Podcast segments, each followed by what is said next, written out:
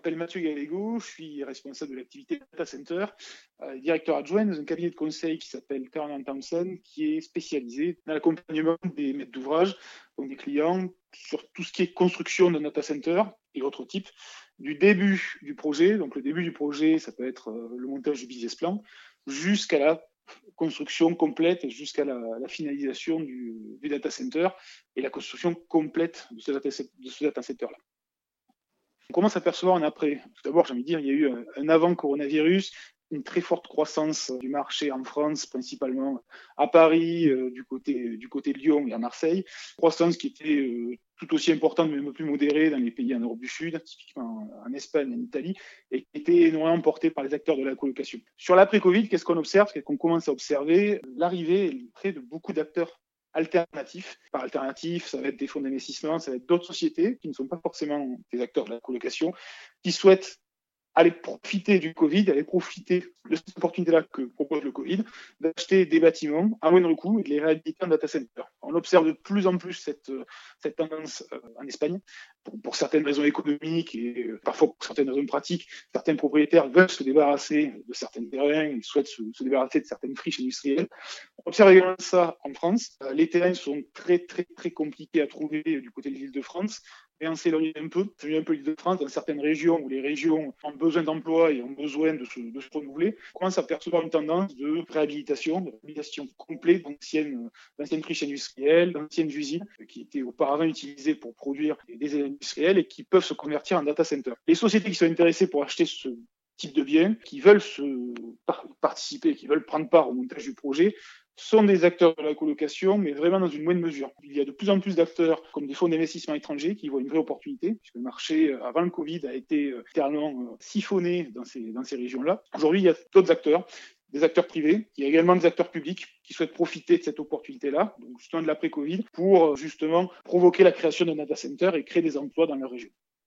Mais vous pensez qu'il y a un marché qui va supporter ça?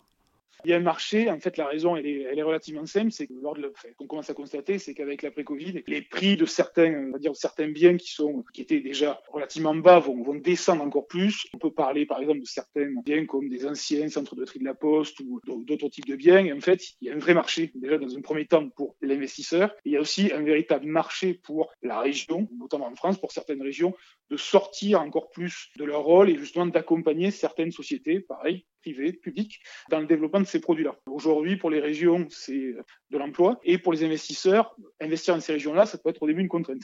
Une contrainte administrative avec du dépôt de permis de construire, dépôt d'ICPE et certains éléments administratifs.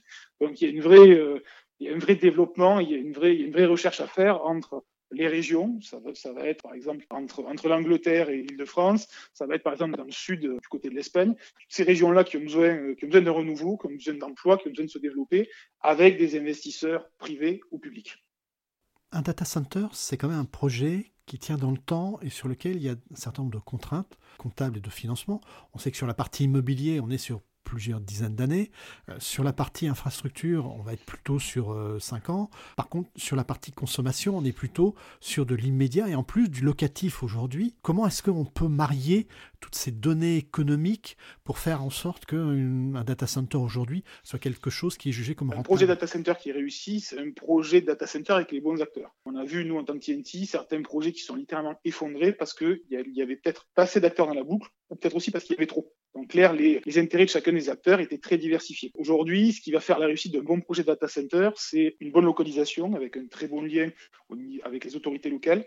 Ça va être une somme d'argent importante qui va permettre d'amorcer, comme vous l'avez dit, la construction, puisque c'est la construction d'un data center se voit sur plusieurs dizaines d'années, alors que les consommations, comme vous l'avez dit, c'est quelque chose de plutôt immédiat. Et le troisième point, ça va être aussi une société ou un partenaire qui va savoir l'exploiter. Aujourd'hui, exploiter un data center qui veut, c'est, ce sont, ce sont des biens qui sont très particuliers, qui sont très particuliers à gérer, qui demandent une vraie expertise, qui demandent aussi d'être expert dans ce domaine-là. Donc aujourd'hui, le triptyque, il est vraiment autour de ça et les projets qui aboutissent, les projets qui aboutiront dans le futur, sera vraiment les, euh, les projets qui vont se venir autour de ce triptyque et qui arriveront à trouver, par exemple, euh, au niveau administratif, ça sera un acteur de la région. Au niveau financier, ce sera par exemple un fonds d'investissement. Et sur le dernier aspect, la partie opération, c'est une société qui sera chargée de la commercialisation et de l'exploitation du data center. Donc ça peut être un acteur de la colocation. Aujourd'hui, on voit des montages de ce type-là et c'est un très très bon moyen, ne serait-ce que déjà pour les acteurs de la colocation, de grossir et de faire grossir leur infrastructure et de construire de nouvelles centers poussés par des fonds d'investissement publics ou privés c'est un métier qui, en fait, historiquement, a été tiré, tiré par le haut, tiré par le bas. Dans le sens où aujourd'hui, comme vous l'avez dit, il y a une vraie consolidation sur le marché. En clair, les sociétés très très grosses veulent devenir de véritables mastodontes pour avoir le quasi-monopole dans certaines régions. Il y a beaucoup de, beaucoup de fusions-acquisitions. Le but, c'est euh, réellement d'avoir ce monopole-là de euh, l'infrastructure data center, être un cloud provider et pour euh, fournir des services. Il y, a, une dynamique, il y a cette première dynamique qui est là, et en fait, à côté de ça, donc cette dynamique de fusion acquisition, elle reste au final très financière.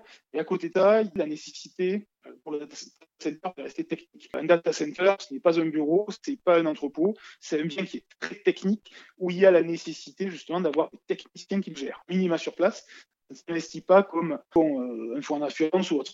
Euh, et aujourd'hui, il y a nécessité, et c'est ce que nous faisons notamment chez TNT, de faire le lien entre ces sociétés-là qui ont des contraintes financières, qui sont spécialisées dans la gestion financière, qui vont investir de l'argent, qui vont fusionner, qui vont acquérir d'autres sociétés, et ces techniciens-là qui voient en fait le data center comme un vrai bien technique. Et aujourd'hui, il y a une vraie nécessité, un vrai besoin pour relier ces deux mondes-là. Parfois, pour rester assez caricatural, le financier a du mal à comprendre le technicien et le technicien a, du mal à comprendre la vision qu'a le financier. Et tout l'objectif du secteur, justement, c'est de maintenir et de rapprocher ces, ces, deux sphères qui, euh, assez souvent, on le voit sur beaucoup de projets, n'arrivent pas à cohabiter.